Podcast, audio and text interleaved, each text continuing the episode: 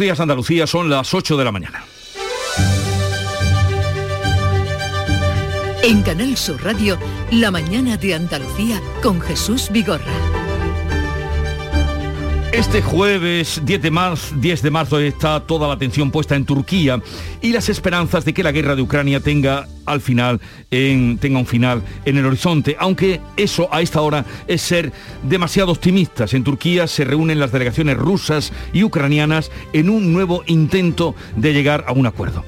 Pero mientras las bombas siguen cayendo y las imágenes del bombardeo en un hospital materno-infantil de Mariupol nos golpea en la retina, Europa intenta también que se avance y hoy los 27 representantes de la Unión Europea se van a reunir en Versalles donde esperan coordinar una respuesta para imitar la dependencia, limitar la dependencia del gas ruso. Hoy la luz ha bajado casi un 23% en España y está en 370 euros el megavatio hora, pero ganaderos, agricultores, pescadores o transportistas dicen que están asfixiados por los altos costes de producción que hacen muy difícil seguir trabajando. Acerinos, por ejemplo, en el campo de Gibraltar, habla hoy de un ERTE con 1.800 trabajadores y la flota pesquera de Málaga y Cádiz y también de Almería ya está parada. De la pandemia, hoy habrá reunión de la Interterritorial de Salud en la que se hablará de tratar el coronavirus de la misma forma que se gestiona la gripe y también estará sobre la mesa la retirada tan ansiada de las mascarillas en interiores. La mañana de Andalucía. Social Energy. La revolución solar ha llegado a Andalucía para ofrecerte la información del tiempo. Hoy esperamos en Andalucía intervalos de cielos nubosos sin descartar precipitaciones débiles y ocasionales en el tercio occidental precipitaciones, lluvias que serán más probables en el área del estrecho. También se formarán brumas matinales sin descartar nieblas. El viento sopla de componente este en el litoral mediterráneo, variable flojo en el resto y con levante ocasionalmente fuerte al principio de la jornada en el litoral de Almería y también en el estrecho, aunque disminuyendo progresivamente por la tarde. Suben las temperaturas mínimas y las máximas se mantienen sin cambios. Vamos a llegar hoy a los 22 grados en Córdoba, 21 en Sevilla, 20 en Almería Almería, 19 en Huelva y Jaén y 18 hoy de máxima en Granada, Cádiz y Málaga. Con Social Energy, di no a la subida de la luz y ahorra hasta un 70% en tu factura con nuestras soluciones fotovoltaicas. Aprovecha las subvenciones de Andalucía y pide cita al 955 44 11 11 o en socialenergy.es. Solo primeras marcas y hasta 25 años de garantía. La revolución solar es Social Energy.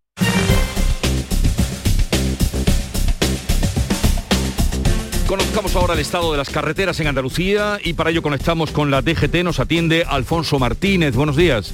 Buenos días. Hasta ahora en la red de carreteras de Andalucía tengan precaución en Cádiz. Hay tráfico lento en la CA33 de entrada en San Fernando. También en la A4 en Córdoba, en el entorno del Arcángel, dirección Madrid. Circulación intensa además en Málaga, en la 7, en la Cala del Moral, también en Benagalbón al igual que en Mijas, en todos estos tramos en sentido a Cádiz y tengan especial cuidado en la provincia de Sevilla. Hay circulación lenta en la 49 entre Camas y Castilleja de la Cuesta en dirección a la capital hispalense, al igual que en la Nacional 630 en el kilómetro 815 y en la A376 en Dos Hermanas y en la ronda S30 las mayores dificultades las encontramos tanto en el puente del Centenario como en Nudo Gota de Leche en ambos tramos en sentidos.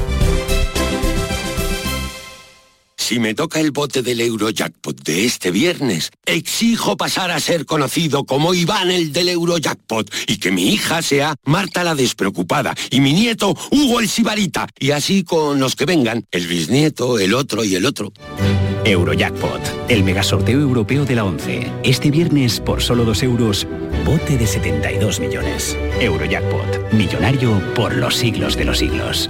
11. Juega responsablemente y solo si eres mayor de edad. La mañana de Andalucía con Jesús Bigorra. Noticias.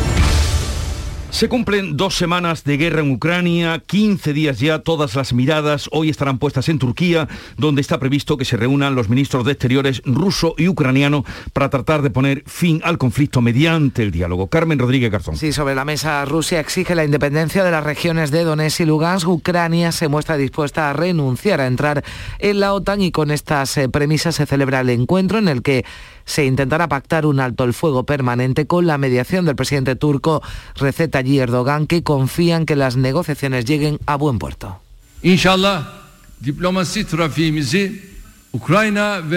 Si Dios quiere, la diplomacia seguirá su curso. Espero que la reunión de los ministros de Ucrania y Rusia abra la puerta a un alto el fuego permanente pues a la espera de lo que resuelva la diplomacia sigue el terror en el terreno, las bombas siguen cayendo sobre Ucrania, donde las autoridades han denunciado un ataque aéreo contra un hospital materno infantil en Mariupol, con niños y mujeres embarazadas en su interior. Imágenes eh, que están emitiendo en televisión, están dando los medios de comunicación, son espeluznantes.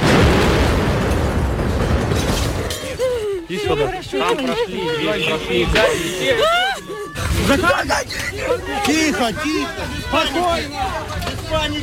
Что это было? Денацификация больницы? ¿Pero qué es esto? ¿Desnazificar una maternidad? Esto va más allá de toda atrocidad. Европейцы, украинцы, мариупольцы. Europeos, ucranianos, ciudadanos de Mariupol, unámonos y condenemos este crimen de guerra. Es lo que decía el presidente ucraniano Zelensky mientras las condenas internacionales se suceden desde la Organización Mundial de la Salud. Su director Tedros Adhanom dice que no es el primer hospital bombardeado, cifra en una veintena los ataques a instalaciones sanitarias, aunque Rusia sigue negando que su ejército bombardee civiles y hospitales. Pues así las cosas, más de dos millones de personas han abandonado ya Ucrania y las ONGs avisan de la importancia de canalizar las ayudas que lleguen y los ofrecimientos para acoger a los refugiados. Sí, porque no todo vale, aunque la voluntad sea buena, la situación que se vive en Ucrania está haciendo que miles de personas se estén volcando para tratar de echar una mano, pero entidades como Cruz Roja explican que la mejor forma de contribuir es haciendo una donación económica. La ropa y alimentos son difíciles de clasificar, de almacenar y de transportar y recibir en casa a quienes huyen de la violencia y buscan protección no siempre es una buena idea, pese a que las intenciones sí lo sean, sobre todo cuando se trata de menores, como explica desde UNICEF Sara Collantes. Un niño que está solo, por supuesto, no puede ser acogido en cualquier sitio, sino que si se le declara en desamparo, la competencia eh, de tutelar a esos niños corresponde exclusivamente a la Dirección de Infancia de Andalucía la Fundación Juntos por la Vida, que se encuentra en la frontera de Polonia con Ucrania, atendiendo a los refugiados, está pidiendo por todos los medios que se racionalice y se optimice ese envío de ayuda humanitaria a esa zona. Nos lo explicaba la presidenta de la Fundación, Clara Arnal. Cuando salimos fuera con este frío que hace que estamos abajo cero, nos encontramos con todos estos montones de ropa, porque la gente que viene con furgonetas, con toda su buena intención, su buena voluntad, no puede descargar la ropa en ninguno de los centros logísticos de aquí, de Semis, y tiene que dejarla aquí si es que quiere llevarse a alguien con la furgoneta, porque si no, no la puede descargar las víctimas de esta guerra y las consecuencias económicas también que siguen aumentando y preocupando. Por ello, el presidente de la Junta de Andalucía va a pedir a Pedro Sánchez rebajas fiscales para los sectores industrial y agrario. Lo hará el domingo, dice personalmente en la conferencia de presidentes que se va a celebrar en La Palma, lo anunciaba Juanma Moreno, la toma de posesión de Javier González de Lara, que ha sido reelegido presidente de la patronal andaluza. Una batería de iniciativas y por supuesto empezando por una bajada de la presión fiscal especialmente para el sector industrial y especialmente para otro sector que también lo está pasando mal, que es el sector del campo y la ganadería. En el Congreso, la portavoz del Partido Popular acusaba a Sánchez de utilizar el conflicto como excusa para no tomar medidas ante la subida de precios, aunque el presidente atribuía la alta inflación y el alto coste de la energía a la invasión de Ucrania y reclamaba unidad al principal partido de la oposición. Primero utilizó la pandemia y hoy nos ha quedado claro que está usted dispuesto a utilizar la guerra. Ha llegado el momento de que cambie de criterio, como hizo con el envío de armas a la población ucraniana. Le animo a que siga con la rectificación. ¿Para qué estoy utilizando la guerra? ¿Para qué he utilizado la pandemia, señoría? Respeto, señoría, al gobierno de España Se está enfrentando, en primer lugar, una pandemia y ahora mismo una guerra, precisamente sin el apoyo del principal partido de la oposición, como siempre. El precio de la luz baja hoy jueves, va a costar cerca de 370 euros al megavatio hora. Hablamos de un, casi un 22% menos que ayer, pero siguen siendo cifras muy altas. Pedro Sánchez viaja hoy a Francia, a Versalles, a un encuentro informal de los 27 en el que van a hablar de la propuesta de España de desvincular el precio del gas del de la electricidad, algo impensable hace seis meses, pero que ahora cobra fuerza. Y menudo el revuelo que se ha montado y que han causado las declaraciones de Josep Borrell, que ha llamado a los ciudadanos a bajar la calefacción en sus casas para no depender tanto de Rusia en materia energética. Es la solución que propone el alto representante de la Unión Europea para Política Exterior, que ha pedido un esfuerzo colectivo a los ciudadanos de Europa y así poder cortar los lazos económicos con Rusia en represalia a la ofensiva militar contra Ucrania. También pide que los ciudadanos europeos bajen la calefacción de sus casas. Igual que recortamos el consumo de agua cuando hay sequía, en un compromiso colectivo para hacer frente a una tarea que es sin duda histórica y que hemos empezado demasiado tarde, porque cuando Rusia invadió Crimea dijimos que teníamos que reducir nuestra dependencia del gas ruso desde entonces hasta ahora la hemos aumentado. Comparaba además eh, también eh, bajar la calefacción para hacer frente a Rusia con el uso de la mascarilla eh, cuando nos hemos enfrentado a la pandemia. Podemos tacha de infame las palabras de Borrell, Vox pide su dimisión, pero Ciudadanos cree que el planteamiento que hace el jefe de la diplomacia europea es el acertado. La guerra da también muestras de la, de la globalización, porque la escalada de los precios de los carburantes hace que los armadores y pescadores se planteen ya no salir a faenar. Es lo que está ocurriendo, por ejemplo, en Barbate. Salud, Botaro. Pues sí, los pescadores han decidido parar. Una docena de barcos de la flota de cerco de Barbate están amarrados a puerto por la subida del precio del combustible que se ha triplicado en el último año y que se ha agravado en los últimos días por la guerra en Ucrania. Hace que salir a faenar sea prácticamente inviable. El presidente de los armadores barbateños, Tomás Pacheco. Estamos pagando el precio del gasoil casi el tres veces del que lo hemos tenido este año que ha pasado, que estaba una media de 0,30, 0,36. Y ahora mismo el precio del gasóleo está mm, ya remonta al euro.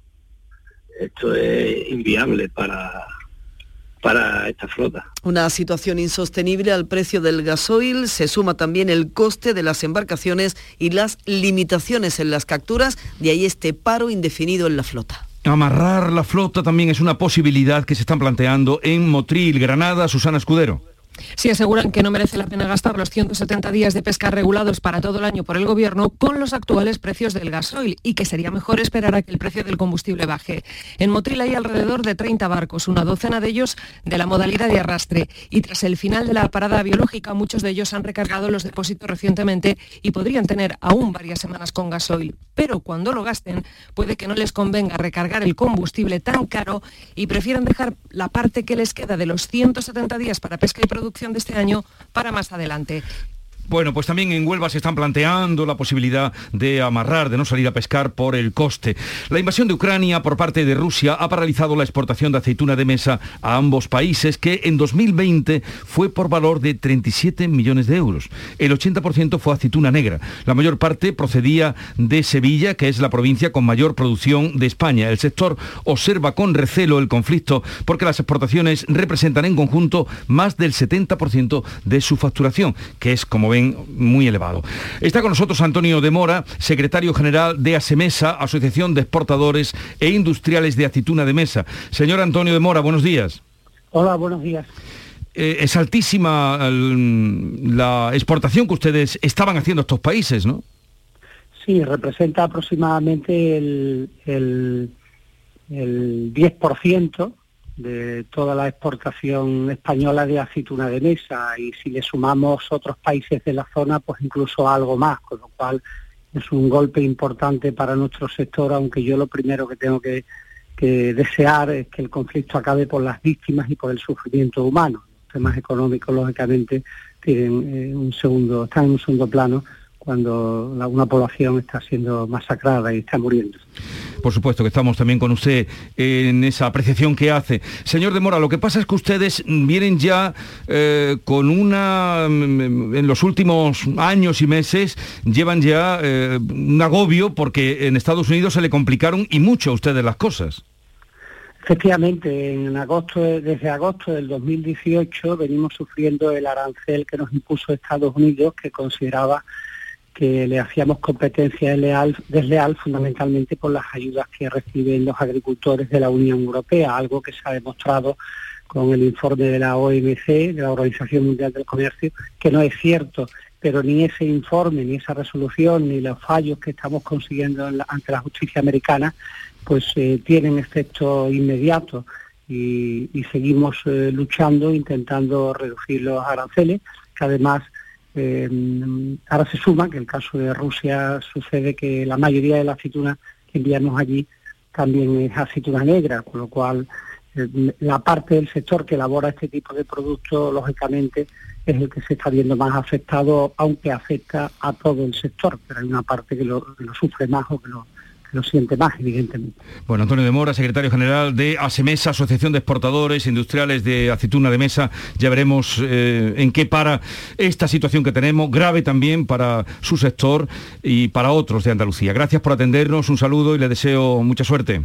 Muchísimas gracias, un saludo para ustedes. La escalada de precios y el riesgo de un menor crecimiento de la economía por la guerra de Ucrania disparan las alarmas y el miedo a la estanflación. Sí, es un temido escenario económico porque mezcla estancamiento económico e inflación, algo que se dio en la década de los 70 del siglo pasado con la crisis del petróleo y del que es muy difícil remontar. El economista Francisco José Tato pone el ejemplo de los carburantes para explicar el riesgo de esta estanflación por cada subida de 10 dólares del precio del barril se reduce nuestro Producto Interior Bruto en 0,5 puntos. Bueno, pues si tenemos un precio del barril, pues aproximadamente 70 euros por encima de lo que sería, o sea, recomendable, estamos hablando de un impacto en el PIB del 3,5. Y también le hemos preguntado qué efectos tiene la economía doméstica y andaluza deterioro, va a tener un impacto eh, claro, la pérdida, pérdida de empleo, en la caída de, de, las inversiones por sectores, pues el turismo del cual dependemos aquí en Andalucía eh, bastante, pues puede sufrir también un impacto importante, ya que la inflación va a golpear el poder adquisitivo de todos los clientes. Si la inflación continúa en, torno al 7% todo el año, supondrá además para el Estado un gasto extra de 9.500 millones de euros en pensiones. Antes de que estallara la guerra de Ucrania, los analistas situaban el crecimiento del Producto Interior Bruto para Andalucía en el 5,5%. La Junta aún era más positiva y estimaba un repunte de la economía de hasta el 6,5%. Sí, pero el escenario ha cambiado, el impacto en la comunidad dependerá de lo que dure el conflicto, pero está claro que afectará de forma importante a esas previsiones. Los señalaba el presidente de la CEA reelegido este pasado miércoles, Javier González de Lara. Creo que el entorno, el contexto es el diálogo social y en ese ámbito del diálogo social se puede hablar de muchas medidas correctoras y sobre todo paliativas para hacer más viable, mm, en fin, la evolución de estos acontecimientos que concluyo son absolutamente imprevisibles. Ante los empresarios se comprometía, lo escuchábamos hace un momento, el presidente de la Junta a pedirle directamente, personalmente el domingo, al presidente del Gobierno, Pedro Sánchez, rebajas fiscales para el sector industrial y agrario, los más eh, golpeados, pero también es una crisis que afecta al turismo. Sobre ello, el consejero andaluz del ramo y vicepresidente de la Junta, Juan Marín, ha recalcado que Andalucía tiene infraestructura para absorber un aumento en la llegada de viajeros internacionales que, por ejemplo, eviten viajar a los países del este. Todos aquellos centroeuropeos y todos aquellos turistas nacionales que este año decidan pasar sus vacaciones dentro de unos días en Semana Santa o en las ferias o en el verano, pues van a elegir un destino más al sur, en este caso Andalucía o Portugal. Y ahí estamos preparados. Andalucía sin duda está preparada. Son las 8.19 minutos de la mañana. Seguimos contándoles la actualidad de este día. La mañana de Andalucía. Antonio, Ander, Jordi, La Pauli, Jimena, Mari Carmen, Alberto, Luis. En España hay 47 millones de maneras de llamar al feminismo. Y un día para celebrarlo. Diego, Rigoberta, Anita. 8 de marzo. Blancos responsables. Ministerio de Igualdad. Gobierno de España.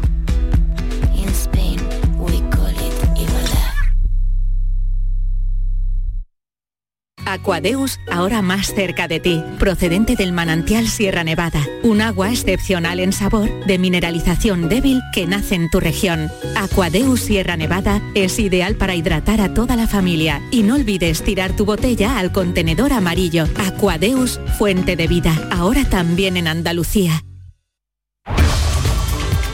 La mañana de Andalucía con Jesús Vigorra. Noticias.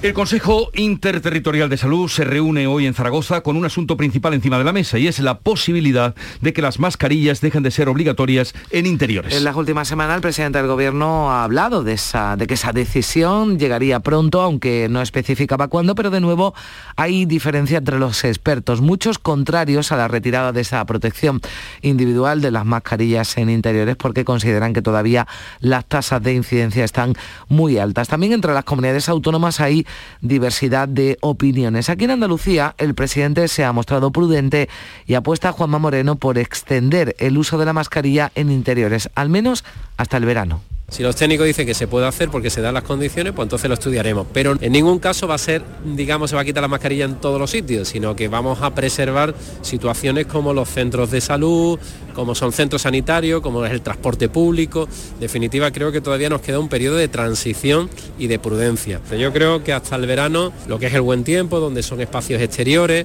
que limita el contagio, hasta ese momento yo sería muy prudente. En la reunión del Consejo Interterritorial de Salud, ya saben, Ministerio de Sanidad y Comunidades Autónomas, se va a hablar además del inicio de una nueva fase en la vigilancia del coronavirus, lo que se entiende o se ha calificado como gripalización del COVID. La tasa de incidencia, lo que nos dicen los últimos datos, aquí en Andalucía ha caído 5 puntos, están 262 casos por 100.000 habitantes, se han notificado este último día, este miércoles, 2.650 nuevos contagios, 23 fallecidos en los hospitales andaluces hay 672 pacientes con coronavirus. Y algo que nos ha sorprendido y es que Unidas Podemos haya presentado un recurso en el Tribunal Constitucional contra la ley del suelo aprobada en Andalucía, la lista. La formación morada lo justifica diciendo, entre otras cosas, que se tramitó por la vía de urgencia y que vuelve a la cultura del pelotazo por permitir, dicen, en suelos rústicos la construcción de viviendas unifamiliares y los megaproyectos de renovables. Esquerra Republicana, Más País, Compromís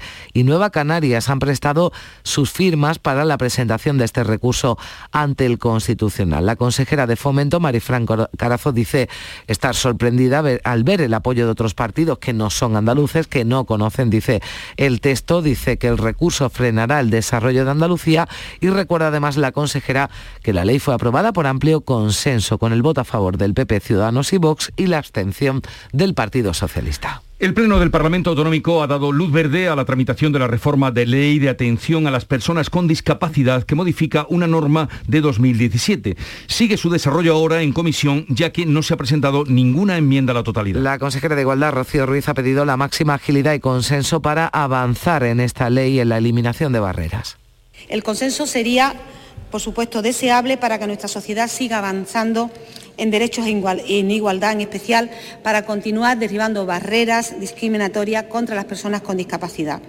Así que en este sentido el Gobierno andaluz continuará, como siempre, combatiendo toda discriminación en razón de discapacidad que impida o limite su participación en la sociedad en igualdad de condiciones que las demás personas. El tono más, blanco, más bronco se daba en la intervención de la diputada de Ciudadanos, Mercedes López, discapacitada visual, que ha acusado a los gobiernos de PSOE e Izquierda Unida de olvidar a las personas con discapacidad y la réplica se la daba al socialista Juan José Martín.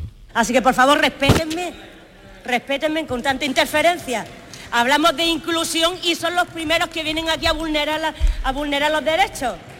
Nadie del grupo parlamentario socialista le ha faltado el respeto a nadie de esta Cámara en el debate de hoy. Es más, flaco favor se le hace a las personas con discapacidad cuando se utiliza la discapacidad para confrontar con este grupo político. Y los grupos de la izquierda han acusado al consejero de Hacienda de seguir contratando por vía de urgencia utilizando un artículo que así lo permitía durante la pandemia y que ya está derogado por el gobierno central. Tanto el portavoz del Grupo Socialista, Mario Jiménez, como el parlamentario de Unidas Podemos, Ismael Sánchez, hablaban de ilegalidad.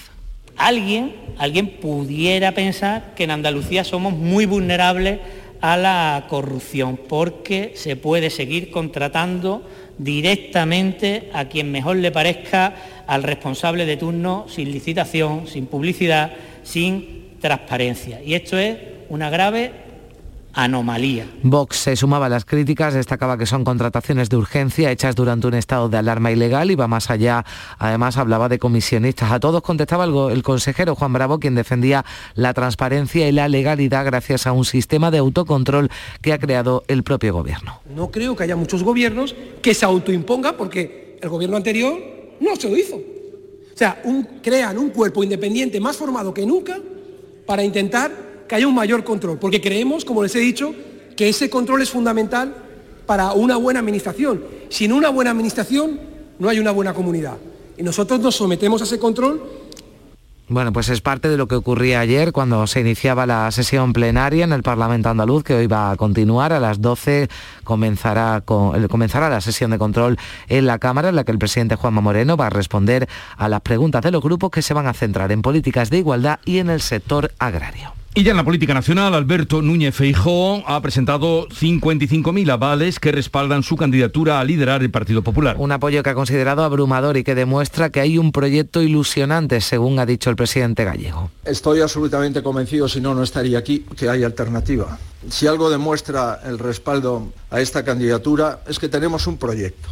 Y además tenemos ilusión. Y además somos capaces de unir en torno a nuestras siglas a la mayoría de los ciudadanos españoles. Hoy jueves se constituyen las Cortes de Castilla y León. Fejo ha emplazado al PSOE a permitir gobernar la lista más votada sin querer entrar en el terreno del candidato a la presidencia de Fernández Mañueco sobre posibles pactos con Vox. El PSOE da por hecho ese pacto entre PP y Vox en Castilla y León. Adriana, Adriana Lastra ha emplazado a Fejo a dar explicaciones. Y lo que nos preguntamos es, como decía antes, si esta es la moderación que decía traer al Partido Popular. Esa es la respuesta que nos tiene que dar el señor Feijó. Si va a ser el líder que permita que la extrema derecha entre por primera vez a gobernar de la mano de su partido en una región de la Unión Europea pues hoy comienza a contar el reloj. Hay un plazo de 15 días para constituir gobierno o se repetirán elecciones en Castilla y León. Un juez investiga la muerte ayer de un trabajador de 47 años fallecido tras sufrir un accidente laboral en la localidad sevillana de Gerena. Le caía encima una bala de paja cuando trabajaba en una finca. Los sindicatos lamentan la muerte. Desde Comisiones Obreras, Pepa Cuaresma ha pedido más medidas de prevención laboral. Denunciamos a las empresas y exigimos a las administraciones para que inviertan en prevención de riesgos laborales, en formación a los y las trabajadoras y en una revisión exhaustiva de las herramientas de trabajo para que esto no vuelva a suceder. Y en Málaga otro trabajador resulta herido muy grave tras precipitarse este miércoles desde la ventana de una segunda planta de un colegio ubicado en la capital. Caía desde una altura aproximada de 15 metros. El servicio de emergencia lo evacuó al hospital regional en estado crítico. Y una inesperada y sorprendente, también insensata batalla campal anoche en Sevilla entre ultras alemanes e ingleses. Sí, coincidían en la ciudad 3.000 aficionados alemanes eh, del Eintracht de Frankfurt y 7.000 ingleses del West Ham inglés. El Betis disputaba anoche, ayer por la tarde, el partido de ida de octavos de final de la Europa League frente al equipo alemán y el jueves lo hace el Sevilla. Bueno, pues se enfrentaban ambas más eh, aficiones se han pegado, han volado vasos, botellas, mesas, sillas en las terrazas del Paseo de Colón, en pleno centro de la ciudad, aunque lo que desconocemos de momento es si ha habido heridos o detenidos. Imaginemos que hoy nos informarán las autoridades. Y todo eso ocurría en una plácida noche sevillana que, en la que no tenía sentido esta bronca. El Ayuntamiento de Málaga celebra hoy el pleno extraordinario convocado por el alcalde sobre la solidaridad de la ciudad con Ucrania y la presencia de la colección del Museo Ruso. La sesión se va a celebrar a la una de la tarde. El PSOE exige que el consistorio deponga la transferencia al museo. Ciudadano socio de gobierno del PP con Cultura a su cargo insiste en que se trata de un espacio municipal que sigue abierto, pero que las próximas exposiciones debían quedar en suspenso mientras dure la invasión, la guerra en Ucrania. El alcalde de Málaga, Francisco la de la Torre ha avanzado que se tienen que coordinar las decisiones en materia de cooperación cultural con Rusia, con el gobierno de España y con Europa, y que las sanciones económicas establecidas por Bruselas impiden la renovación de las exposiciones, pero no el cierre del museo. Nosotros, lógicamente, no vamos a, eh, poder hacer así establecido en las, sanciones económicas, transferencias económicas al Museo de Arte Ruso de San Petersburgo, pero el Ministerio, y entiendo que eso va en la línea de lo que también se comparte en otras instituciones europeas, eh, partidario de que se mantenga abierto como tal, ¿no? pero lógicamente estable, no puede haber renovación de exposiciones. Además, Además, el Instituto Pushkin de Cádiz ha suspendido sus actividades mientras dure la guerra, entre otras una repleta agenda de celebraciones con motivo de su quinto aniversario. Eso sí, los cursos de ruso se mantienen, así no se perjudica a los alumnos que estudian esta lengua en uno de los pocos centros reconocidos de enseñanza y divulgación de la cultura rusa. Y ha muerto el primer paciente trasplantado con un corazón de cerdo en Estados Unidos. La intervención se llevó a cabo el 7 de enero, fue considerada un éxito histórico y el paciente tenía 57 años y una enfermedad cardíaca terminal. Sí, su salud, según los médicos, había deteriorado mucho en los últimos días, tanto que tuvo que recibir cuidados paliativos cuando se sabía ya que no había vuelta atrás. David Bennett, que pasará a la historia de la medicina por ser la primera persona en recibir un corazón de cerdo genéticamente modificado. Llegamos así a las ocho y media de la mañana, sintonizan Canal Sur Radio. Enseguida vamos a la tertulia de actualidad después de la información local.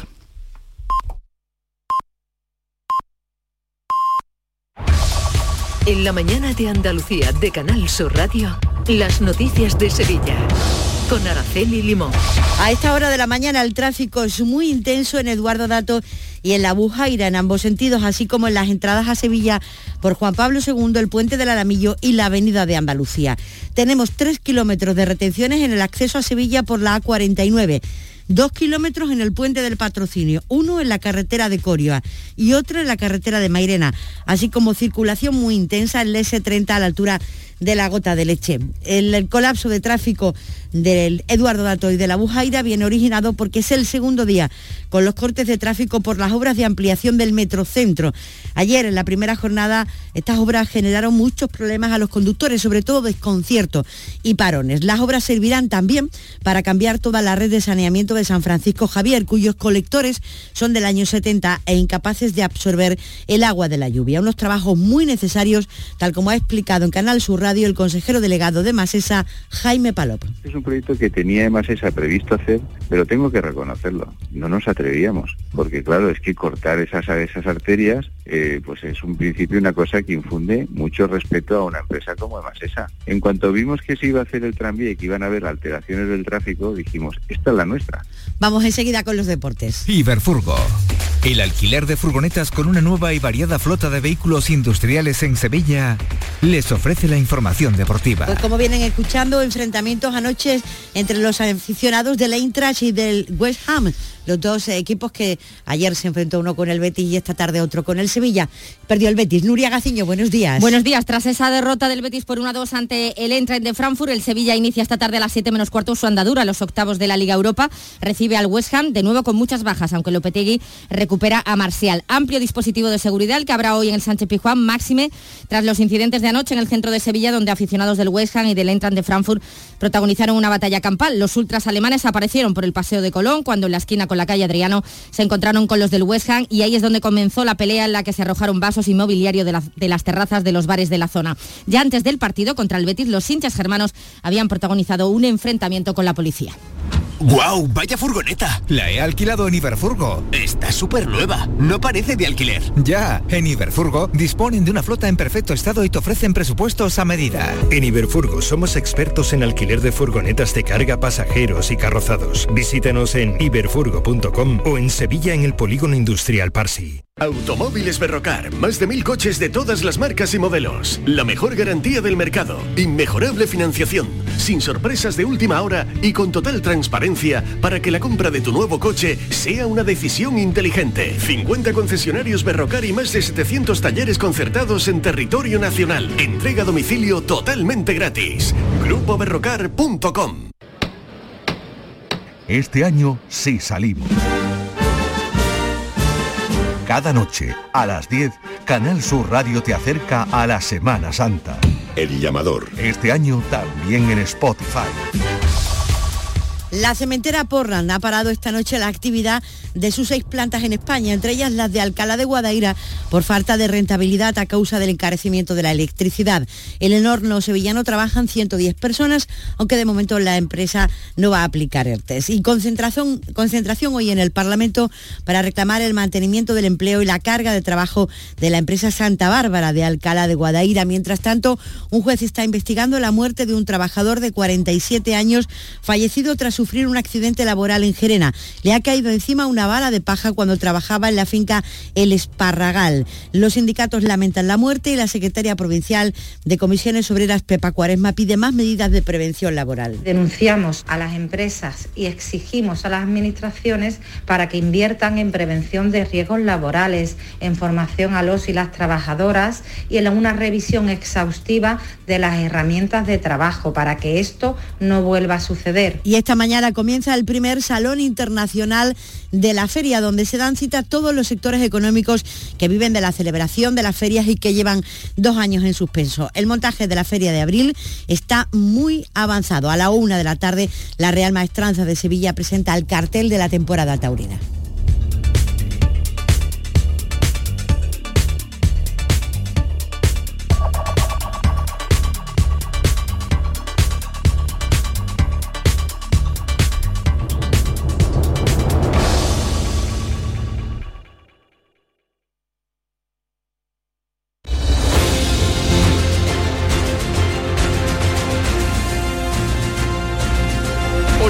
8.35 minutos de la mañana, enseguida entramos en tertulia de actualidad para analizar las noticias que les venimos contando desde primera hora de la mañana con Silvia Moreno, Kiko Chirino y Antonio Suárez Candilejo.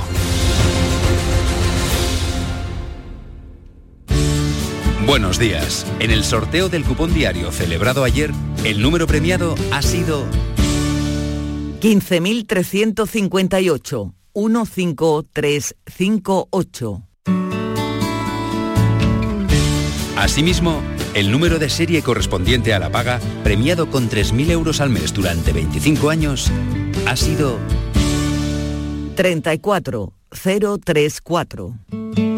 Hoy, como cada día, hay un vendedor muy cerca de ti repartiendo ilusión. Disfruta del día y recuerda, con los sorteos de la 11, la ilusión se cumple. En Vitaldent, este mes, 15% de descuento en tu tratamiento dental. Porque sabemos que tu sonrisa no tiene precio. ¿Cuál? ¿Mi sonrisa? ¿Será la mía? Oye, ¿y la mía? Claro, la vuestra y la de todos. Hacer sonreír a los demás no cuesta tanto. Pide cita en el 900 101 001 y ven a Vitaldent. Información, cercanía, diversión. Así es la tarde de Canal Sur Radio con Mariló Maldonado. Tu programa de radio de las tardes en Andalucía. Con toda la actualidad y las historias que más te interesan. La tarde de Canal Sur Radio con Mariló Maldonado. De lunes a viernes desde las 3 de la tarde. Quédate en Canal Sur Radio. La radio de Andalucía. Buenos días. En los tres sorteos del triplex de la 11 de ayer, los números premiados han sido 698, 698, 200, 200 y 507, 507. No olvides que comprando Lotería de la 11 colaboras con una gran labor social. Pídele el triplex de la 11 a tu vendedor, también en puntos de venta autorizados o en juegos11.es. En la 11 nos mueve tu ilusión. Que tengas un gran día.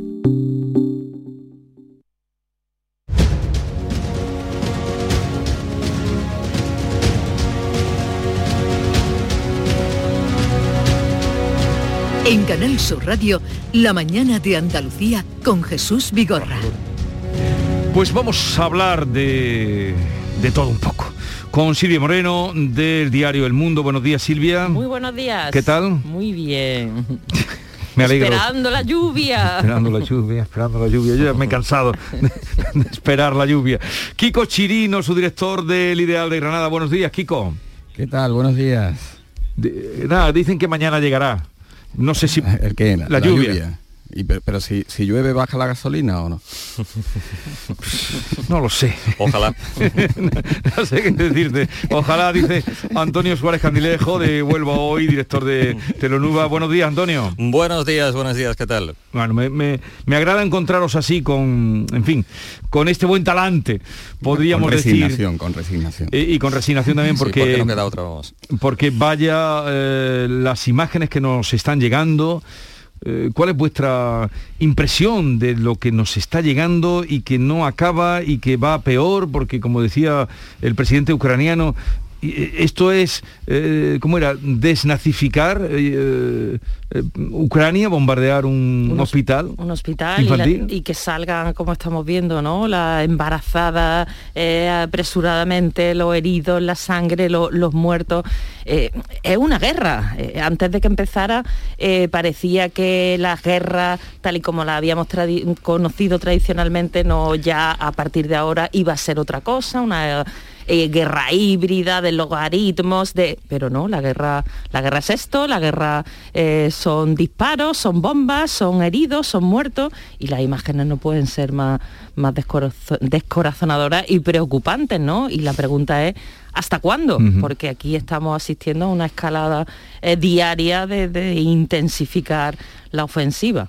Mm. A mí lo que me apena realmente es que lo que vimos ayer, la atrocidad que vimos con esa invasión tremenda al hospital materno-infantil, eh, lo veamos casi todo el mundo, pero que no se vea en, la propia Rusia, donde el propio Putin está teniendo contestación ciudadana, mm, no demasiado amplia, porque ya sabemos lo que es una dictadura, lo que es la censura y tal, pero eh, ojalá y las imágenes que vimos ayer la vieran también los eh, propios rusos, porque otro gallo cantaría. A mí me gustaría pensar que, mm, que la guerra, bueno, pues va a tener una duración eh, eh, más cortita. De hecho, bueno, pues ahí tenemos eh, pues nuevas negociaciones y tal, pero dice, he escuchado por ahí que la inteligencia española dice que entre cuatro y diez semanas podría prolongarse aún más esta, esta invasión, esta guerra, pero mm, es una pena. Ya digo que la atrocidad que vimos ayer quizás no la puedan ver los, los rusos por la censura en la que se halla mm, ese país, ya digo, sumergido en una auténtica eh, dictadura. Eh, también me, indigna un poco lo, que escuchamos ayer del propio presidente de nuestro gobierno. Al final va a tener eh, Putin también la culpa de la muerte de, Manolete, como eh, hoy indica nuestro buen amigo Alberto García Reyes eh, en ABC.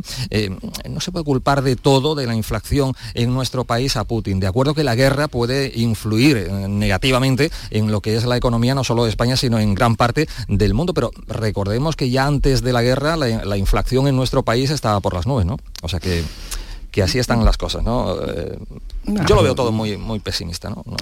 El, el- el escenario, Antonio, que, que introduce esta guerra, eh, la guerra puede tener o no, ojalá, aunque es difícil acertar el fin cuando ni siquiera el invasor, hasta ahora que es el que marca el ritmo, Putin, ha puesto claro cuál es el fin y cuál es la finalidad de esta invasión. ¿no? La recuperación de esta guerra va a ser muy larga y prolongada. No van a caer los precios, ni se van a estabilizar, ni va a volver la inflación a su cauce, ni los precios de la electricidad cuando se produzca un alto al fuego. Eh, lo que hemos visto y lo que estamos empezando a ver es que bajo ese eufemismo de desmilitarizar, que parecía que su significado llevaba a quitar militares, en realidad a lo que se refería Putin era a matar civiles. Eh, llevamos ya, bueno, cifras dentro de, lo- de este mar de cifras difícil de calibrar, eh, casi medio millar de muertos civiles en la, en la guerra, que serán a todas luces mucho más. Sí. A mí mm, ayer se produjo también otra, otro mm, enfrentamiento, otro pulso por el relato. Es verdad que el presidente Zelensky pues, eh, utilizó ese atroz eh, bombardeo al hospital infantil para intentar apelar a la conciencia de la OTAN y de, y de Occidente. ¿Qué menos? Es? ¿Qué, qué le vamos a pedir a una persona que no tiene armas que, o que tiene pocas armas que al menos utilice la palabra? Pero lo que sí está claro, Jesús, es que en Rusia no sabemos qué está pasando porque eh, Putin se ha encargado de sacar a la prensa libre. Claro, claro, no Pero en, en Ucrania sí. En Ucrania tenemos reporteros que nos cuentan que hay fosas comunes y muertos que se pudren en la calle. Claro, nos falta, eh, nos falta la otra parte. Yo no sé, eh, de, en Rusia mm, nos llega a cuentagotas de lo que se está pasando, cómo se está viviendo esta guerra. ¿no? Y, a pesar de eh, la dura, el cambio normativo para que cualquier manifestación pueda provocar que las personas que se manifiestan en Rusia contra la guerra acaben en prisión, hemos visto heroicos actos de- del pueblo ruso que, que efectivamente está saliendo a la calle. Lo que pasa es que, claro, es tan minoritario la represión que hay contra ese tipo de, acciones, es tan alta que, que- que se juega mucho decir no a la guerra aquí en Europa, en cualquier puede- lugar del mundo, eh, eh, pues bueno, no, pues no te pasa absolutamente nada, pero decirlo allí en Rusia tiene un alto coste. que, eh, mm, claro, no- sabemos muy poco de lo que está pasando allí, que le quitan los teléfonos, que eh, muchos periodistas están saliendo, o no los están sacando, los están largando de allí. Claro, porque informar de lo que está ocurriendo, si tú no puedes decir que esto es una guerra, es una invasión,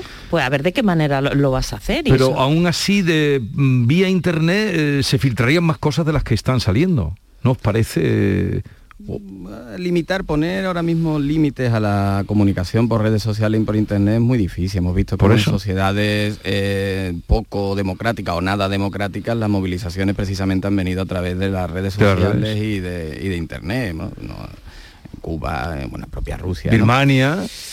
Lo- Es verdad que es una de, las una de las posibilidades para cortar esta invasión es la contestación interna que pueda tener Putin, pero es que Putin ha puesto penas de, de cárcel a aquellos que hablen, cuenten y digan lo que a él no le parezca bien. Y partimos de una sociedad que la Duma, su parlamento, su- lo tiene totalmente controlado y dominado desde que existen elecciones pretendidamente democráticas en Rusia. ¿no? Es complicado.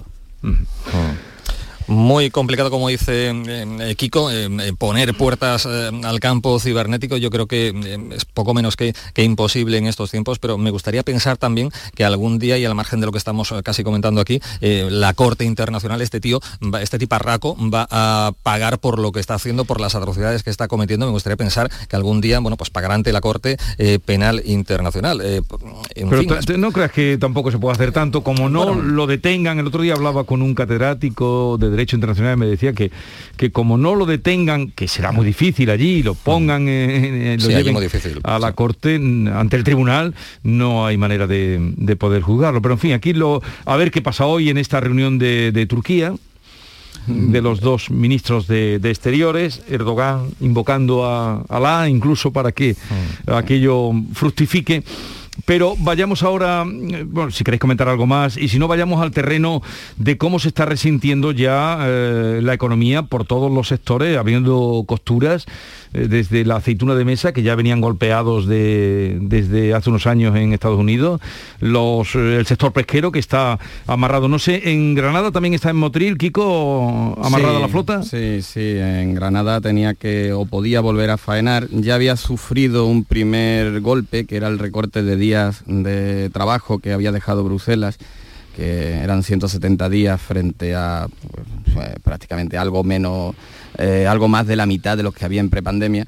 Y lo que dicen los pescadores que gastar estos algunos de estos 170 días cuando, la, cuando el combustible está al doble que en el mes de enero cuando pararon no les resulta rentable. Así que ahora mismo está parada una gran parte o sopesando parar el resto. ¿no? Mm, Sí, en, en Huelva también, bueno, pues la situación es bastante delicada en este sector. Yo creo que a perro flaco todo se le vuelve en pulgas. El sector pesquero lo viene pasando mal desde hace ya bastante tiempo y mm, que duda cabe que esta situación pues viene a, a agravar aún más la situación de un sector fundamental, un sector básico como es la pesca y que en nuestra provincia, como en otras muchas de, de Andalucía y del país, mm, supone uno de los pilares fundamentales de, de la economía, ¿no? Pero que podemos seguir, está eh, Acerinos. En Acerinox, Sí, en también. Cádiz, la En planta, Cádiz, 1800. La planta de los barrios ha parado la actividad y se plantea un ERTE para una plantilla de... 1800, sí, pero- Y ayer Baleo en Martos, en Jaén, 3.000. Es que esto El ser- sector hortofrutícola de, de- de Almería, eh, que no puede o que exportaba allí mucho, eh, y, y podemos seguir, hay más. Es que te- como un goteo le, eh, termina, el tsunami le termina alcanzando a todos los A todos, sectores, a, todas las empresas, porque es que la escalada de precios es, es- es inasumible, desde las plantas más grandes, las empresas más, más grandes, hasta las empresas más, más pequeñas. El, el otro día me, me comentaba eh, mi marido que una excursión del instituto, que tienen contratado un autobús para ir desde Sevilla hacia, hacia el norte, pues bueno, el autobús se le ha incrementado en 400 euros por el precio de la gasolina. Pero que además es lógico. Es que es lógico, Porque además. lo- todos ponemos gasolina Claro, y que- vemos los Que precios. es que esto nos afecta desde la empresa más pequeña a la más grande. Ahora nos vamos a enterar de lo que es la globalización. Efectivamente. ¿Cómo lo sabes? Quien no lo entendiera, ahora nos vamos a enterar. Pero claro, ante todo esto, eh, el alto comisario para exteriores de la Unión Europea va y dice esto. También pide que los ciudadanos europeos bajen la calefacción de sus casas. Igual que recortamos el consumo de agua cuando hay sequía, en un compromiso colectivo para hacer frente a una tarea que es sin duda histórica y que hemos empezado demasiado tarde, porque cuando Rusia invadió Crimea dijimos que teníamos que reducir nuestra dependencia del gas ruso. Desde entonces hasta ahora la hemos aumentado. En fin, yo no sé, un hombre cualificado como es Borrell, que nos, ha dado ejemplos ya, ¿no? Eh, a ese nivel en el que está él, decir que bajen el regulador de la calefacción, Claro, y además Me es, parece es una tontería, ponerle la, la responsabilidad de, de- de- de esta escalada desde el- en, en el ciudadano, ¿no? Que, que muchos ya, es que no es que le tengan que bajar un grado, es que directamente no se pueden permitir encender la calefacción con los precios que, que hay ahora mismo, ¿no? Entonces un poco dejación de, de funciones, ¿no? Desde una tarea que debe ser eh, colectiva de los gobiernos y de la propia eh, Unión Europea, pues bueno, parece que se está escabullendo un poco y dejándolo en, en- en cada ciudadano, en su casa, ¿no? Sí. Con lo que haga con la calefacción. Ya, pero pasa que, mm, dicho de una manera que puede parecer un poco frívola, eh, quizás eh, efectivamente puede pasar, puede pasar por una frivolidad dentro de un discurso de mayor anjundia y en un foro como en el que se produce, ¿no? Pero sí es verdad que denota dos cosas. Una, eh, dicho con esa ligereza, lo que anticipa es que puede haber un problema de, de abastecimiento Mm. y un desabastecimiento inminente eh, que se puede producir.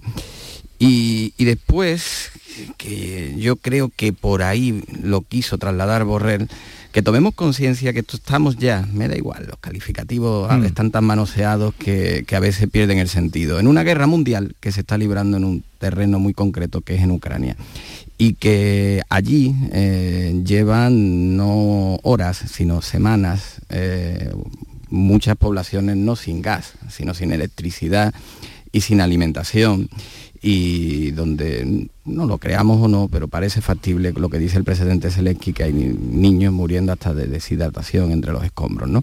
Entonces, eh, a lo mejor sí hay que tomar conciencia de que estamos ante un escenario de una guerra mundial que nos va a tener una repercusión, unas repercusiones que nos van a afectar a nuestra manera de vida y a nuestra comodidad. Eh, bueno, mientras que haya niños a la intemperie en, eh, en temperatura bajo cero, que nosotros bajemos la, la calefacción, yo sí es que hay que bajarla porque el consumo, no por desabastecimiento, sino porque es difícil pagarlo para cualquier economía de una clase media, ¿no?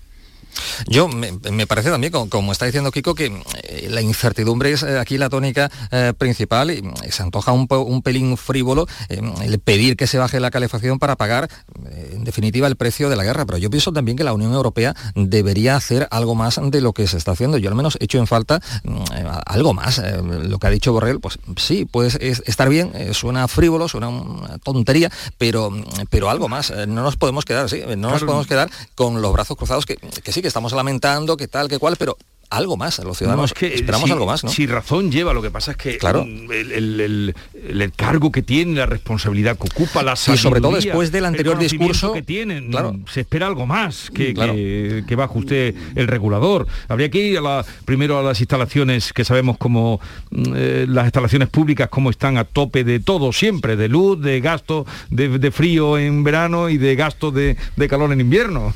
Y mira que a diferencia de lo que dijo el presidente eh, Sánchez, eh, que dijo ayer y que dijo antes, Borrell en su anterior discurso, bueno, pues nos, Mm. en fin, fue muy aplaudido a nivel internacional y tal, ¿no? Pero en este caso... Mm.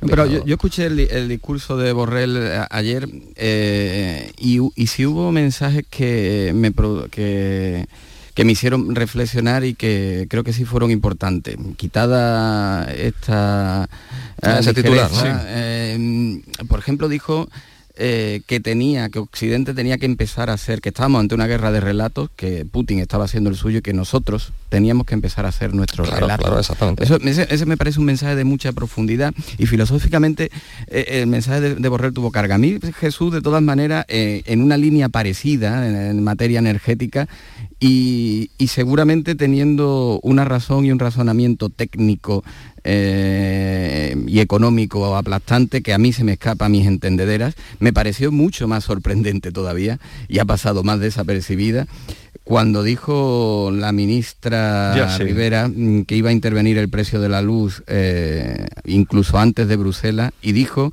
que se iba a implantar un mecanismo para que el precio se fijara y reconociera por el coste real. Y uno piensa, ¿y entonces qué coste estábamos pagando ahora? ¿Y por qué lo dice ahora? que, que- exactamente. que ¿Qué la, coste real? que la- la subida llevamos, ya, llevamos ya meses, ¿no? Eh, eh, si, si eso es así, pues oiga, actúe, haga ya Claro. algo. Está tardando. Esto ya, eh, la- el récord, ya no hemos instalado en un récord diario de, es- de escalada. Ya parece que no es noticia, pero, pero es que, Pero cuando venga la factura será la realidad. Hombre, y es que esto se lleva por delante, eh, eh, se lleva por delante un negocio. Que se lo está llevando ya, claro, de pequeños y medianos empresarios que no pueden, que están asfixiados, y vamos. grande, la planta de, de- de los barrios de Acerinó, fijaos Oh. en la zona en la que está, eh, una zona donde el paro es casi Sí. un mal endémico, pues fijaos, Pero llevan, llevan tiempo también diciendo, bueno, la propuesta española, que no sé el caso que la han hecho, de desvincularla del gas, pues ya sabéis, ya sabemos todos Mm. cómo funciona, es el último que entra es el que fija el precio en, en la compra que se hace de, de la energía. Y es el gas el más caro y como es el más caro todo eh, se paga. Pero, de- pero desvincúlenlo ya, si es posible. Por, por eso sorprende más el discurso de, de Borrell, ¿no? Porque en, en el ámbito de decisión que él está en la Unión Europea, pues oiga, tomen ya medidas sobre esto. Si es que esto ya se sabe que este es el problema, se sabe que por culpa del gas, que ahora ten- hay más dependencia de Rusia, oiga, pues actúen ya, es su responsabilidad. Yo no sé si con otro gobierno...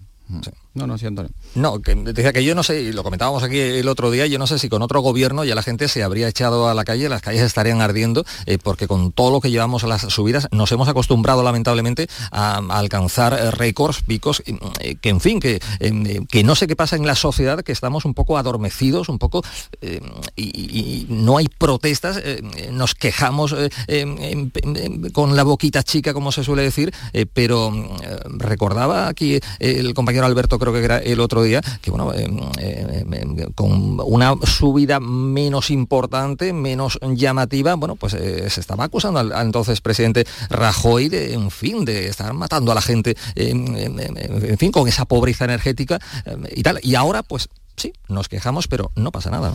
Bueno, hay una... eh, es verdad que el, discurso anterior compromete a, a los- a los gobernantes actuales. Es más fácil estar en la oposición que gobernar. En la oposición no tienes que resolver los problemas y todo resulta mucho más sencillo. Pero también es cierto que el escenario actual no es exclusivo de España.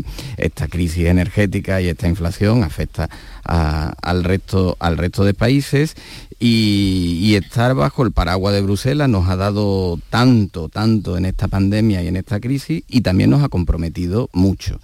Y, estar en esas directrices que marca la Unión Europea eh, nos ha hecho que hasta ahora estuviésemos convencidos de que no se podía actuar más allá de lo que se ha actuado y en los límites que se ha actuado en el precio del, re- del recibo de la luz. Ahora resulta que, que no, que incluso se puede anticipar uno a, a las decisiones de Bruselas y también resulta que Bruselas puede hacer más de lo que hacía. Yo no sé si, como decía antes, ahora vamos a pagar el coste real. Eh, quién se ha llevado lo que se ha pagado de más durante tanto otro Tanto tiempo, claro. tiempo, ¿no? No, te- no te vas a enterar, Kiko. ¿Quién se ha llevado? ¿Quién se ha llevado? ¿Quién se ha llevado? En Es la pena, es la pena también. puede intuir, se Lo puede que pasa es que ahora, frente a lo que tú dices, Antonio, de la gente, pero ¿hasta dónde van a ir a protestar con una Claro, guerra que claro, tenemos? claro. Eh, la ¿Y gente cómo? se está tenemos un gobierno, Jesús, tenemos un gobierno central que son dos gobiernos realmente eh, se echan muy en falta, Unidas Podemos que protestan por lo habido y por haber y en este caso están pasando de puntita, o sea, de puntillas. Mm, eh, por ejemplo, mm, yo no veo una protesta, tenemos un ministro de consumo que, que se jacta de, recomendarnos lo que tenemos, lo que no tenemos que comer, pero en este caso no está diciendo nada. Eh, ahí voy también, de acuerdo que la gente en la calle, pues eh, todos sabemos, eh, el pasado viernes tuvimos una macro concentración en nuestra capital por las infraestructuras que se le vienen negando a Huelva. Al final mm, se esperaban 10.000 personas, fueron 2.500 o un poco más. Mm, Quiero decir con eso, la gente es un pelín apática a la hora de echarse a la calle, pero ¿dónde está ese gobierno que nos debe defender ante esta, eh, en fin, esta sangría económica que venimos eh, padeciendo desde hace algún tiempo? Yo no veo al, insisto, al ministro de Consumo hablar o decir, bueno, sí, de vez en cuando, pero muy poco. Claro, pero este es precisamente el divorcio entre la ciudadanía y la clase política dirigente.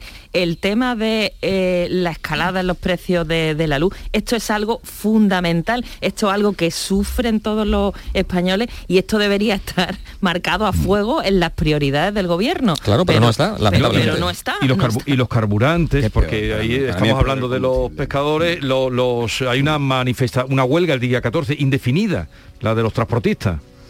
El día 14 empieza la huelga indefinida ¿eh? de, de, transportistas.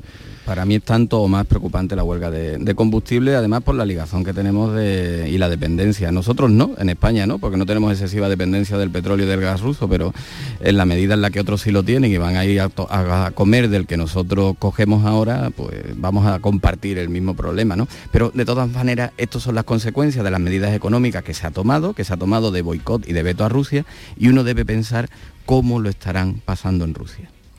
Sí, terrible, ¿eh? claro.